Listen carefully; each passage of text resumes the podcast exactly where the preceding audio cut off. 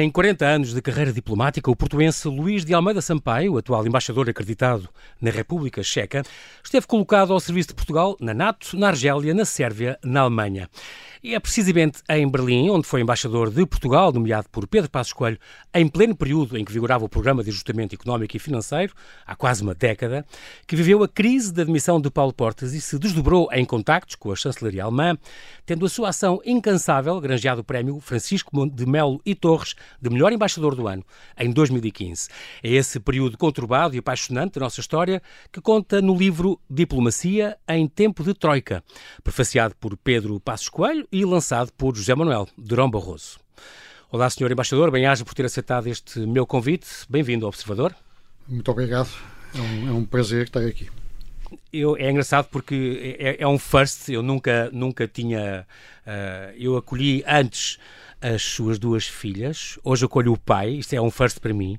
Um, depois de terem passado por aqui por razões completamente distintas as suas duas filhas, há três anos, exatamente há, há três anos, em 2 de outubro de 2019, esteve aqui a Carolina Sampaio nas vésperas de entrar para um convento de carmelitas da mais estrita clausura, São Calixto, perto de Córdoba, e aqui aos microfones do Observador deu a sua primeira e última entrevista, como ela disse. É verdade, foi um momento muito emocionante, certamente para ela, mas para nós, como eh, família, como pais, para mim, designadamente, foi um momento muito especial. Eh, e, no fundo, eh, comento que a Carolina está extremamente feliz no Mosteiro de São Calixto, certamente mais feliz do que a maioria dos mortais eh, que é vive as agruras do cotidiano, cotidiano sem, sem, as bênçãos da oração e do silêncio. Já este ano, a 8 de março, aqui esteve a irmã Francisca Sampaio, funcionária da NATO desde 2019, no quartel-general, em Bruxelas, que casou há, há, poucas semanas e aqui veio falar no contexto da NATO e da guerra da Ucrânia, que começara duas semanas antes.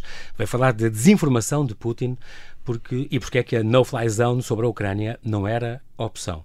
Sr. Embaixador, tem muito orgulho nas suas duas filhas? Muito, diferentes? muito, muito orgulho nas duas, eh, com percursos muito diferentes. Uhum.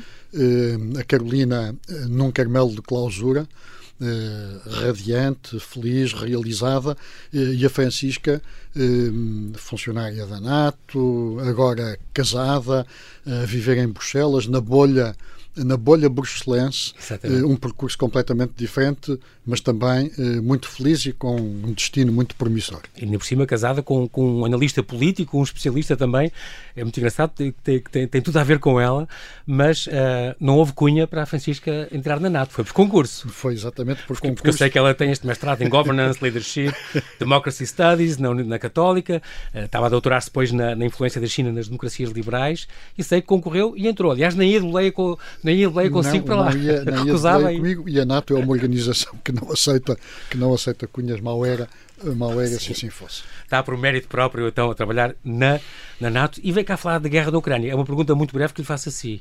Um, o Sebastião trabalhou na NATO, primeiro em 1987 e depois chegou a ser o nosso embaixador lá entre 2015 e 2019, depois de sair da Alemanha, até há três anos. Já na altura via-se a Rússia como uma ameaça? A Rússia eh, passou por várias fases no seu relacionamento com o Ocidente. E é evidente que a assertividade estratégica da Rússia eh, tem que ser contida eh, na Ucrânia. É a única forma de um dia podermos aspirar a novamente estabelecer uma relação estável, estrategicamente falando, com a, com a Rússia. Seja como for, ninguém sabe eh, qual é o desenrolar, nem o fim do conflito que é provocado pela invasão da Ucrânia pela Rússia, mas qualquer solução tem que ser conforme ao direito internacional. Tem que respeitar os princípios fundamentais do direito internacional, a integridade territorial da Ucrânia, tem que respeitar o seu direito à autodeterminação, o seu direito à legítima defesa. Qualquer solução que não configure o respeito absoluto pelas regras do direito internacional será uma solução coxa e prejudicial uhum. para o direito internacional. Foi uma coisa que, que aprendi consigo também um, em várias conversas que tivemos. Um, como é que se para? A paz tem sempre que ser feita com o inimigo. Uh, é impossível fazer a paz unilateralmente, se não houver um acordo. Como é que se para um homem como, como um ditador ou como um Putin, por exemplo?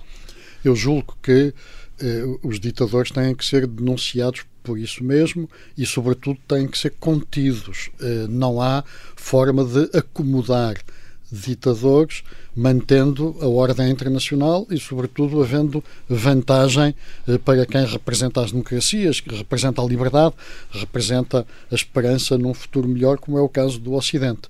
Portanto, uhum. há que conter a Rússia de Putin na Ucrânia e há que fazer respeitar o direito internacional e a ordem internacional baseada em valores e em regras. Estes avisos e estas sanções, acha que estão a surtir efeito ou devia haver uma ação mais musculada ou de outro tipo, diplomática com outros intervenientes, outra negociação? Eu julgo que o que está a ser feito é aquilo que é correto e adequado. As sanções estão obviamente a funcionar ah. e, o resultado delas é evidente na própria reação das elites no Kremlin. Eh, julgo também que há eh, porventura, um caminho a ser feito nessa matéria. Ou seja, estas sanções até agora aplicadas à Rússia não serão certamente as últimas, uhum. sobretudo depois da anexação ou da declaração de anexação eh, ilegal e ilegítima por parte da Rússia em relação a quatro regiões da Ucrânia e, e também eh, acumulam-se os indícios de crimes de guerra. eu julgo que essas duas uhum. vertentes acabarão por tornar praticamente inevitável a imposição de novas sanções. Lembro que aqui o seu livro eh, conta que quando foi em 2014, a anexação da Crimeia, eh, o seu embaixador foi logo ter com, com o ex-chanceler alemão para falar exatamente disso e para, começa aliás o livro por isso por, por esse episódio e, e, no, e, no, fundo porque me pareceu da maior a história está-se a repetir não é da maior atualidade tentar contextualizar uhum. e atualizar o livro eh, à luz daquilo que estamos a viver claro. no fundo que em 2014, com a anexação da Crimeia, eh, foi apenas o prenúncio daquilo que, eh, mais recentemente, a partir de fevereiro deste ano, acabaria por, claro. por ocorrer. 40 anos de atividade diplomática, faz para o ano, participou em centenas de reuniões e conferências internacionais, publicou muitos artigos em revistas de ciência política, relações internacionais, ehm, desempenhou várias funções na União Europeia e também na NATO. Costuma guardar tudo, os convites, as notas, os recados? Escreve algum diário ou assim para mais tarde? Guardo, guardo tudo, guardo literalmente tudo, eh, convites, inclusive menus de jantares oficiais. Eh, são apoios de memória. Quer os que organiza, quer os para, para, quer aqueles para os quais é que é convidado. Exato. Aqueles para os quais estou convidado e uhum. em que uhum. participo. São apoios de memória. Esse um dia são apoios de memória será para si ou vai para a biblioteca do Ministério? Uh, Tem uma curiosa biblioteca diplomática. Vamos ver para onde é que as coisas irão, mas certamente acabarei por ter a oportunidade de as utilizar eh, muito memória. antes, muito antes de, eh, de as destinar a qualquer outro fim. Porque, no fundo, são, são, suportes, aqui, são é? suportes de memória. E tenho claro, claro. Eh, centenas de cadernos com notas, praticamente, Tudo bem organizado, é? praticamente um diário. Muito bem, então estamos em 95, 98, foi conselheiro diplomático do Comissário Europeu, na altura João Deus Pinheiro, entrou depois na NATO, onde um, fez parte daquela Força Internacional de Estabilização da Paz na Bósnia, aí já começou a sua experiência nos Balcãs, passou por Luanda, na altura em que se assinava o Acordo de Paz, em, em 2002, eh, que pôs fim à Guerra Civil, que durava desde 75, assistir a estes, a estes momentos, uh, teve em Luanda nas reuniões da Troika, de outra Troika, no processo de paz de Portugal, a Rússia e os Estados Unidos, sobre a égide da ONU, deve ser uma coisa emocionante ter participado, ter estado lá quando isto aconteceu. Foram momentos muito, muito intensos, em relação aos quais é preciso não só uma grande empatia por quem uhum. está a sofrer, como aconteceu na Bósnia, como aconteceu em Angola também, mas ter uma visão estratégica na perspectiva de que eh, há um amanhã eh, depois do conflito e depois das circunstâncias difíceis que se vivem, uhum. nessas alturas designadamente, eh, e esse amanhã acaba por se materializar às vezes da forma mais inesperada. Aconteceu em Angola, com a oportunidade de pôr fim à guerra civil eh, e eu tive o privilégio de estar envolvido nessa etapa final que eh, permitiu que Angola entrasse num caminho de normalidade eh, que, que de resto hoje começa a dar, a dar frutos. Exatamente.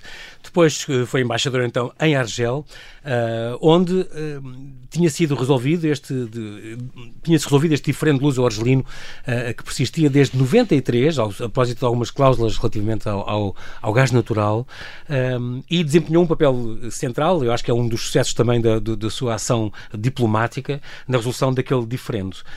Um, eu lembro que na altura falei consigo, o Sr. Embaixador, e disse-me que, eu perguntei, porquê é que temos este, este negócio com este país que não pensa como nós, que é quase totalitário, que é um país muçulmano, que não, não tem nada a ver com a Europa, e, e lembro que me disse, é precisamente por isso que nós temos que manter estes laços com estes países. Nem eles podem abdicar de ter relações com, com o Ocidente, nem nós podemos com, com esses.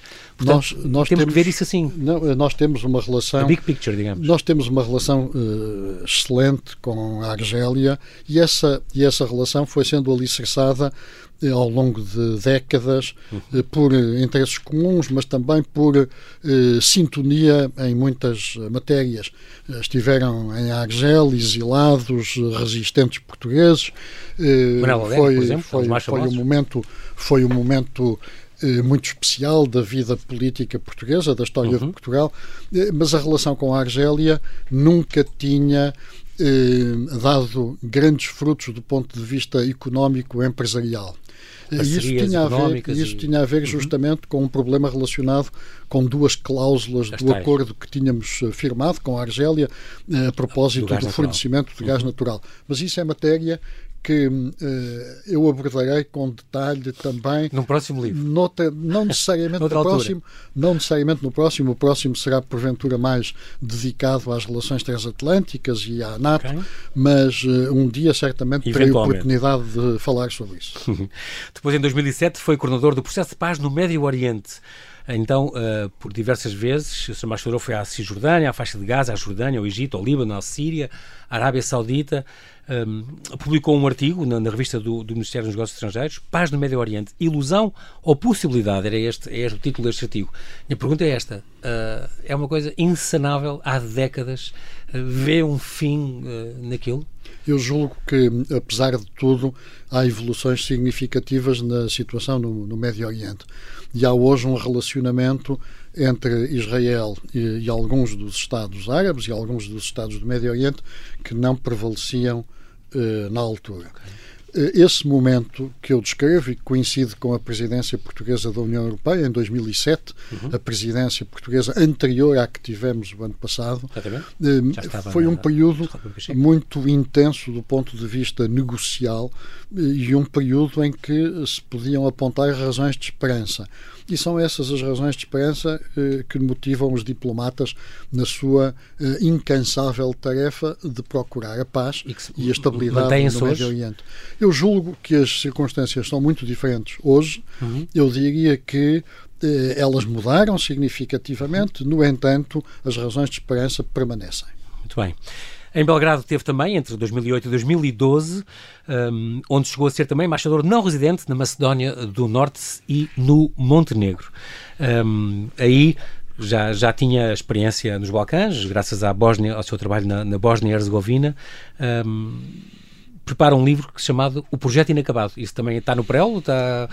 Ficou agora em stand-by para sair este? No, no fundo, os Balcãs são esse projeto inacabado no sentido em que apenas no dia em que todos os países que compõem os Balcãs Ocidentais fizerem parte das estruturas euroatlânticas de segurança, de defesa e também do ponto de vista económico, uhum. só nesse dia é que nós teremos efetivamente uma Europa inteiramente uh, estável e com perspectivas de, de, progresso de longo prazo. Uh, é evidente que os caminhos serão diferentes.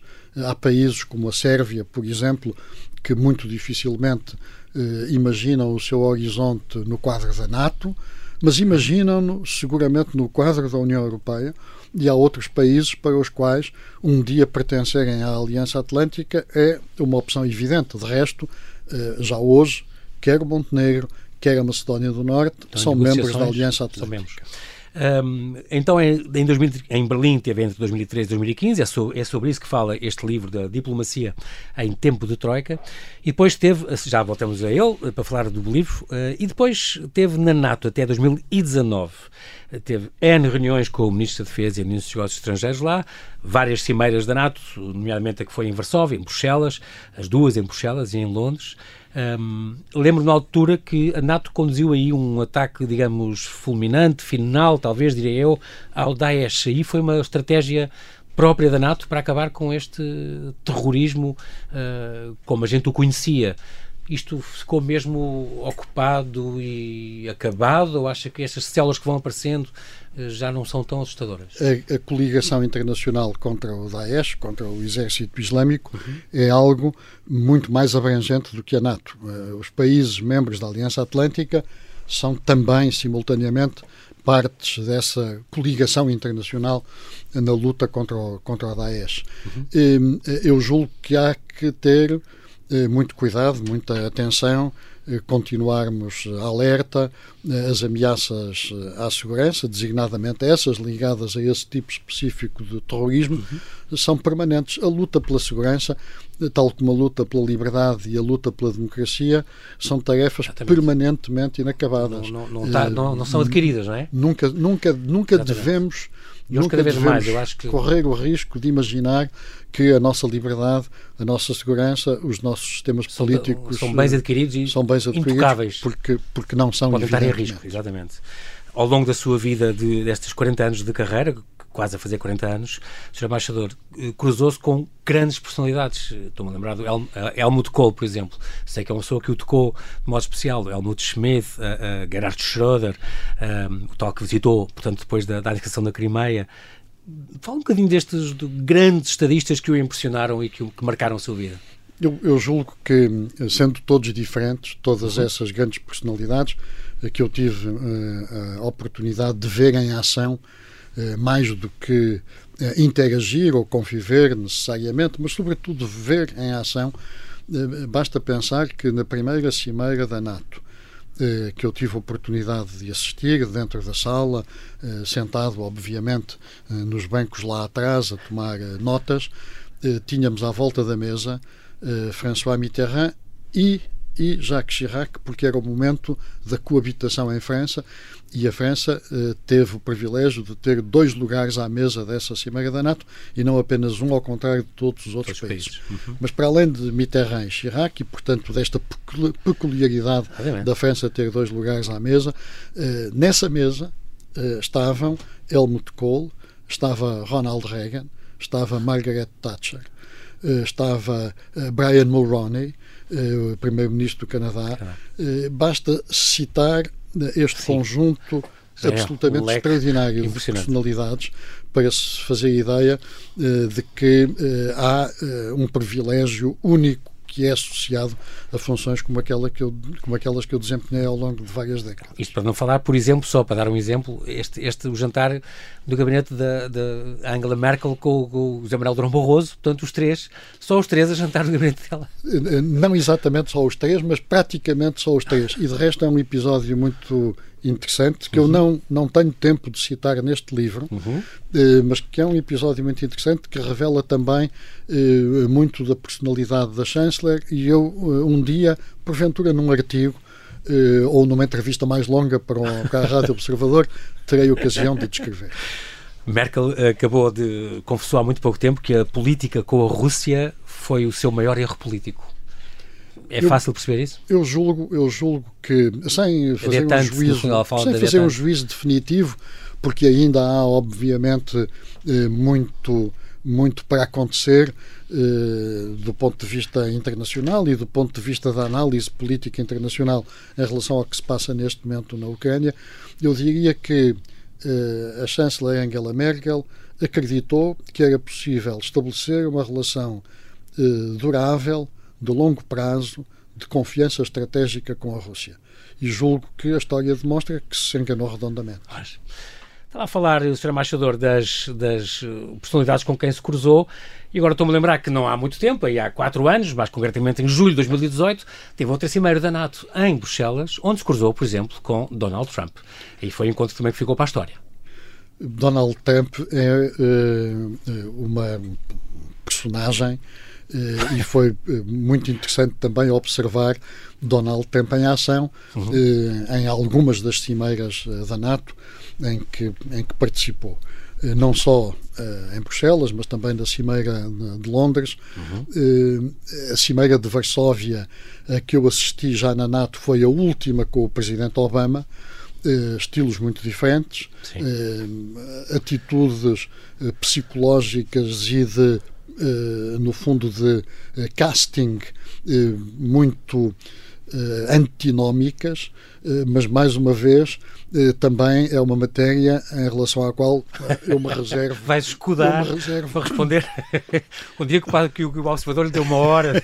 eu me reservo. Mas realmente aqui eu nesta, me reservo para um futuro, para um nesta, futuro. Eu lembro que nesta cimeira ele ficou muito escandalizado com, a, com o dinheiro que terá custado toda aquela sede. A sede estava a ser inaugurada, aliás, por essa altura, era uma coisa recente e realmente é, é um edifício impressionante e ele sempre a dizer, uh, uh, citando, posso tirar o país da NATO quando quiser, mas já não será necessário porque toda a gente concordou em pagar mais. Portanto, ele estava preocupado com aquilo de os países da NATO contribuírem com 2% do PIB para a defesa comum. Ele dizia que a NATO é maravilhosa, mas ajuda mais a Europa que os Estados Unidos. Ele teria alguma razão nisto?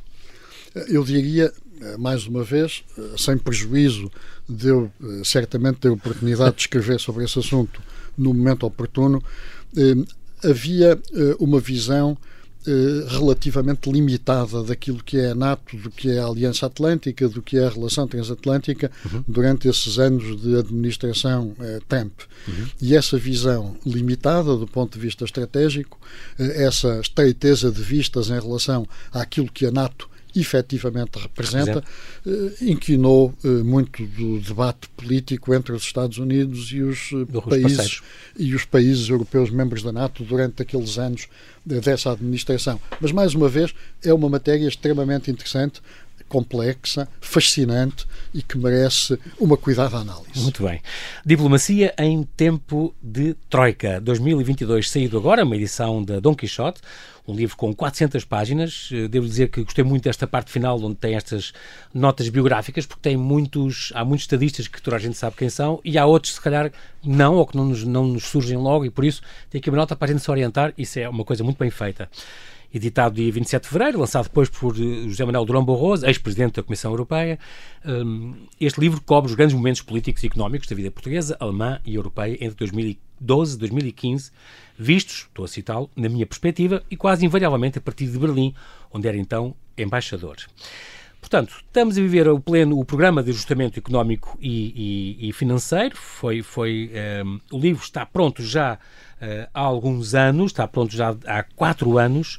O que é que impediu a sua, a sua publicação? Alguma autorização? Alguma atualização? A, não, a autorização por parte do Ministro dos Negócios Faz Estrangeiros. Parte do Estatuto de Carreira Diplomática. Porque, porque sou um embaixador em funções, não estou uhum. reformado, não estou jubilado e, portanto, qualquer publicação, sobretudo sobre matéria que tenha a ver com claro. o exercício da minha profissão, eh, carece necessariamente, de acordo com o Estatuto da Carreira Diplomática, de, autorização, de autorização do, do ministro. ministro e essa autorização que foi solicitada na altura em que eu terminei a escrita, eh, acabou por ser concedida eh, no final do ano passado, passado, no princípio deste ano. Entretanto, de então para cá, uh, atualizou, fez algumas atualizações, agora devido nomeadamente à guerra na Ucrânia. Portanto, Há brevíssimas, brevíssimas atualizações que têm uhum. a ver justamente com o contexto com atual, mas são atualizações meramente circunstanciais que permitem ao leitor rever-se mais eh, facilmente Exatamente. e fielmente no momento que atravessamos, mas uhum. uh, o livro não foi alterado um iota em relação àquilo que uhum. escrevi e concluí há quatro anos uhum. atrás. Será que, será que, já existe esta distância histórica uh, para analisar este, estes factos? É suficiente? Passaram só uh, 10, 9, 8 anos desde, desde estes factos que relata aqui, desde esta sua passagem por Berlim. Nunca, nunca há uma distância suficiente, ou seja, eu tenho consciência e julgo que qualquer analista na minha posição, no meu posto de observação, uhum. eh, acabaria sempre por concluir que quanto mais tempo, eh, melhor para afinar eh, uma visão eh, de conjunto eh, sobre acontecimentos tão relevantes quanto estes. No entanto, eh, eu julgo que para o debate intelectual e político em Portugal, um livro destes é não só indispensável, mas urgente, e eu julgo que haverá naturalmente outros autores com um relevo político muito significativo neste período, como Pedro Passos Coelho, como José Manuel Durão Barroso, uhum. a quem cabe escrever também exatamente sobre este período. De resto, eu diria que o Pedro Passos Coelho acabou no, de o fazer no acabou de o fazer de alguma forma através Parece do prefácio. Parece um testemunho dele, exatamente.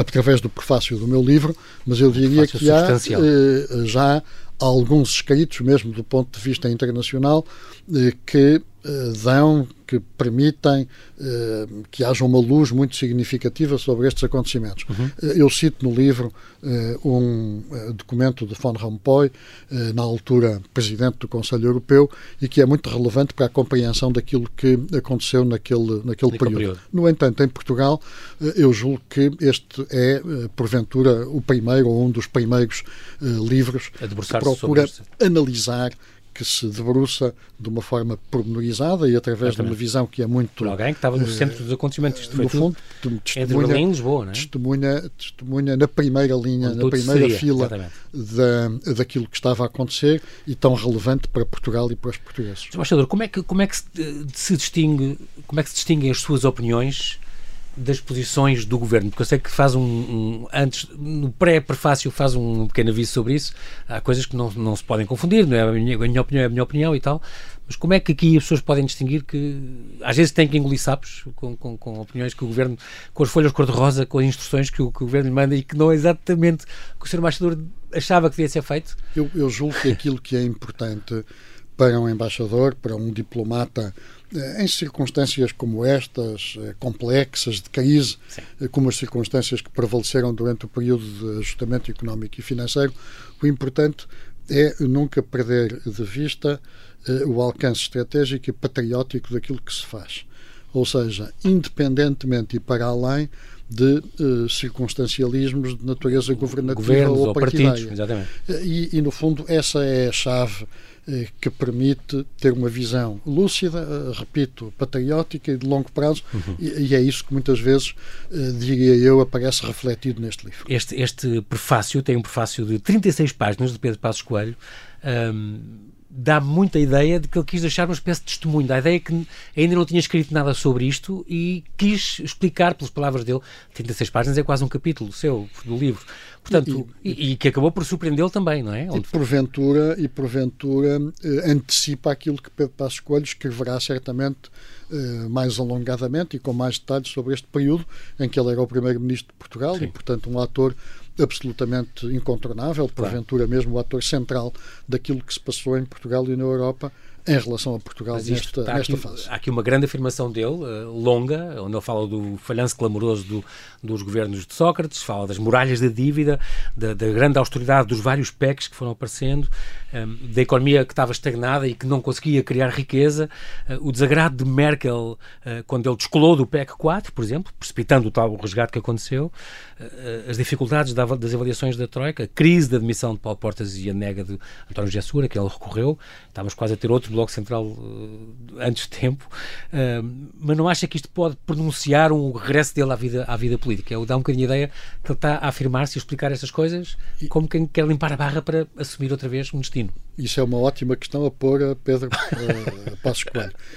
Em qualquer dos casos, o, o meu livro e o prefácio de Pedro Passos Coelho ter aparecido nesta altura eh, é puramente fortuito do ponto de vista do calendário político nacional. O meu livro estava concluído há quatro há anos quatro atrás. Anos, eh, Mas em relação eh, às intenções de Pedro Passos Coelho, que é obviamente um político da maior importância no panorama nacional e, na minha opinião, um político que faz falta a Portugal. Uhum. Não temos tantos políticos assim, mas é apenas uma uhum. opinião pessoal. Uhum. Mas, como digo, é uma questão que valeria a pena pôr-lhe a ele mesmo. Esta, esta, além disso, esta, ele fala deste, deste episódio da, da admissão irrevogável.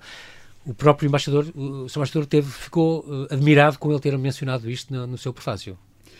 Eu julgo, que, eu julgo que aquilo que é novo Eh, enfim, há várias coisas no prefácio de Pedro Passos Coelho que são eh, novas e que são muito importantes e que merecem ser lidas com muita atenção. Em relação a esse episódio especificamente, aquilo que é novo, e julgo que é a primeira vez que é revelado, por ele ainda por cima, que foi o principal sim, sim. protagonista desses contactos, foi o facto de, num momento em que não havia ainda a certeza de que a coligação no poder poderia reunir as condições para continuar, ele ter tentado encontrar alternativas, designadamente sondado António José Seguro por uh, duas ou três interpostas pessoas, na perspectiva de encontrar uma solução que permitisse, sobretudo, como ele diz no prefácio, que permitisse cumprir os objetivos do Programa de Ajustamento Económico e Financeiro e sair dele nas melhores condições possíveis. Quando essa saída, entre aspas, irrevogável de Paulo Portas aconteceu, Paulo Portas, que era o seu ministro, era o ministro de Estado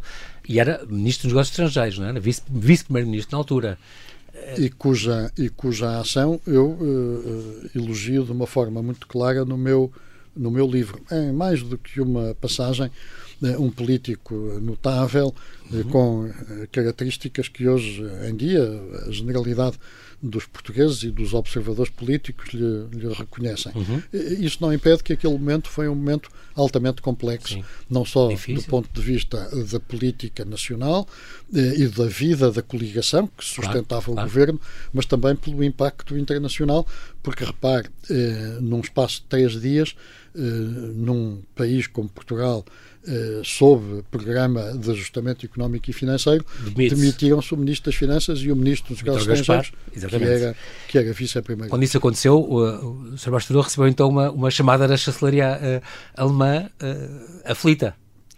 Eh, uma chamada com uma pergunta apenas eh, muito clara no dia em que a segunda dessas demissões foi conhecida eh, e que estávamos, de resto, na véspera de um Conselho Europeu informal que iria tratar, sobretudo, da problemática do desemprego, em especial com um foco sobre o desemprego jovem, que era uma das grandes preocupações da Europa e de Portugal na altura, e que de resto ainda continua a ser claro em, vários, em vários quadrantes. Essa pergunta vocês perderam a cabeça. A única resposta eh, mais uma vez patriótica que uma pergunta dessas uh, uh, podia ter uh, era não, claro que não perdemos a cabeça e amanhã o primeiro-ministro de Portugal que estará, estará em Berlim acabará por ter a oportunidade de explicar, de explicar, qual é a circunstância que estamos a viver em Portugal.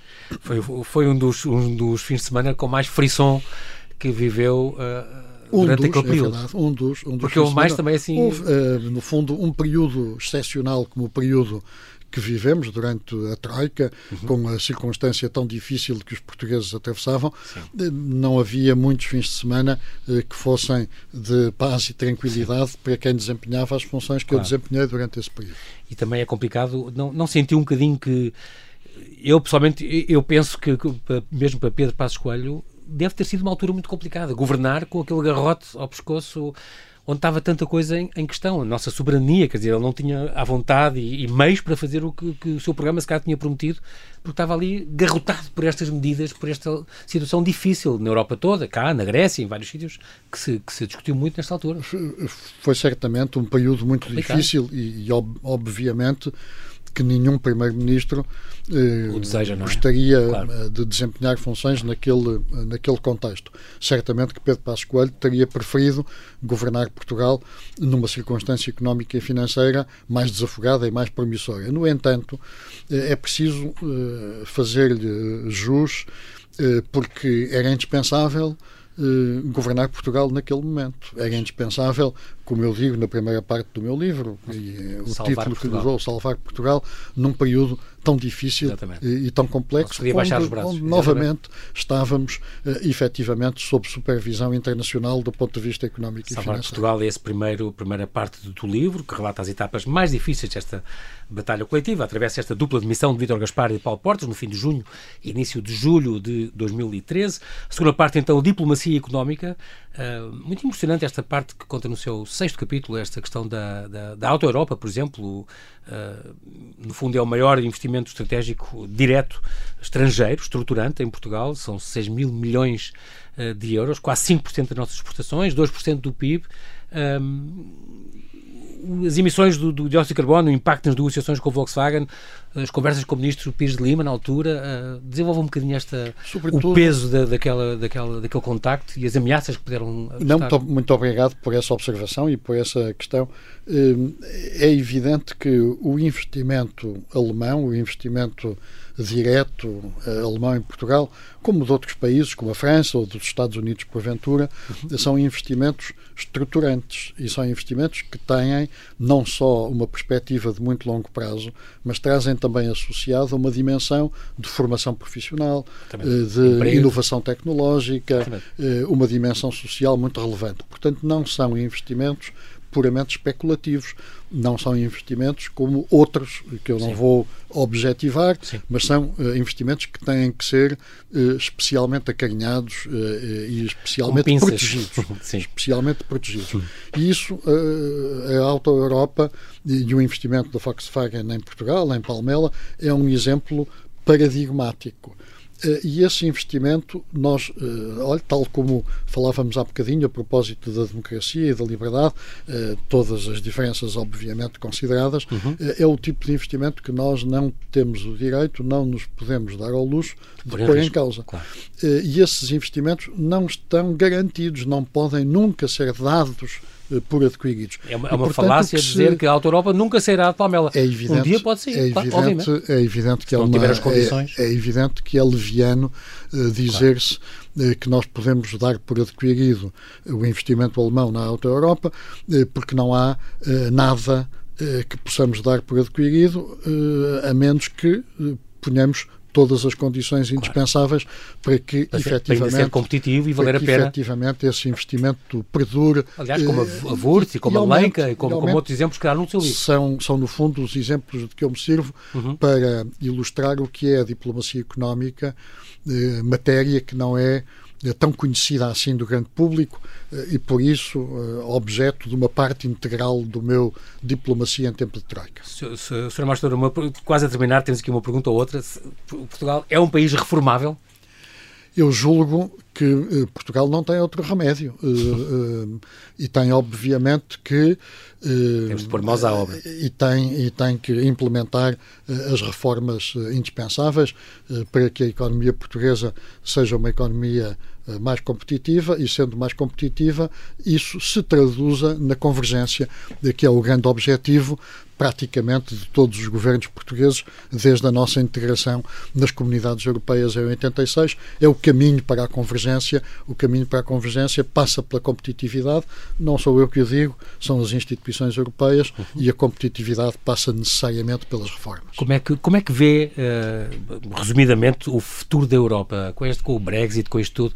Terá a haver eh, alguma crise que se vai acentuar e com quem fala da Europa fala também da democracia ou acha que não, as coisas vão por exemplo esta guerra poderá ter trazido alguma união eh, eu julgo eu julgo, que as, eu julgo que as crises que vivemos não apenas a crise das dívidas soberanas há 10 anos atrás, uhum. a chamada crise do euro, e que no fundo é o objeto principal do meu livro, Diplomacia em Tempo de Troika, uhum. mas também as crises mais recentes, a crise associada à pandemia Covid-19 e agora a crise que tem a ver, sobretudo, com segurança energética, segurança Exatamente, alimentar. Essas crises uh, foram grandes testes para a coesão e para a unidade e para a solidariedade europeias e para uhum. a coesão interna uh, da União Europeia e das suas instituições. Eu julgo que, até agora, o resultado daquilo que temos assistido é largamente positivo a favor justamente dessa uh, unidade, Essa dessa coesão. coerência, dessa coesão. Uhum. É evidente que olhar para o futuro imediato ninguém, no seu perfeito juízo, pode ter uh, um olhar uh, exclusivamente otimista. Estamos numa situação em que há um conflito militar de proporções, de proporções nunca vistas desde o fim da Segunda Guerra, Guerra Mundial às portas, às portas da Europa. Na Europa, porque a Ucrânia, do ponto de vista geográfico, do ponto claro. de vista idiosincrático, do ponto de vista é um intelectual, é um país europeu. Numa frase agora, e o seu futuro? Está na República Checa. Diz Chequia alguma vez, eu, embaixador? Eu nunca digo, eu nunca digo, e mesmo, e mesmo os, os checos também uh, são, muito, são muito relutantes. Uh, foi um debate que nunca ficou completamente esclarecido. Uh, eu prefiro dizer República Checa e sei que os meus amigos checos também preferem. O, seu, o meu, o, meu, o meu futuro, eu estou na fase final da minha carreira uhum. diplomática, quando ela terminar, mais liberdade ainda terei para escrever, é uhum. é algo que tenciono fazer. O meu próximo livro, como digo, será essencialmente sobre a NATO, sobre as relações transatlânticas. Eh, terá muito a ver também eh, com o que aconteceu na NATO desde a queda do Muro de Berlim até ao momento de hoje. Uhum passará também por vários episódios relacionados com uh, Donald Trump e com a perspectiva da sua administração em relação à, à, à, Aliança Atlântica. Se calhar há uma coisa a ver Mas, com o M8 Alliance, não? Esta ligação que também tem com os mais prestigiados centros académicos e Essa, essa é uh, uma das matérias que eu também não refiro no livro, porque tive a oportunidade de escrever sobre essa matéria um capítulo num livro consagrado ao 40 aniversário do Serviço Nacional de Saúde. É uma matéria muito interessante também, mais uma vez, sobre a qual valeria a pena refletir. Quanto ao meu futuro, para além de escrever uhum. eh, e de continuar a ler de uma forma insaciável, uhum. o futuro a Deus pertence, eh, não excluo eh, um dia fazer política, porque não fazer comentário político, porque não fazer jornalismo. Uh, tenho imensa inveja dos jornalistas, que são uma classe profissional pela qual eu tenho a maior estima uma, uma e admiração. Uma inveja mútua. Nós não temos tempo para mais, quero agradecer-lhe, a embaixador Luís Almeida Sampaio, bem-aja pela sua disponibilidade em falar ao observador, a sua visão, a partilha da sua carreira, da sua vida. Desejo-lhe a continuação de uma ação em prol do nosso país, tranquila e recheada de sucessos. Bem-haja, Sr. Embaixador, até breve. Muito, Muito obrigado. obrigado, eu.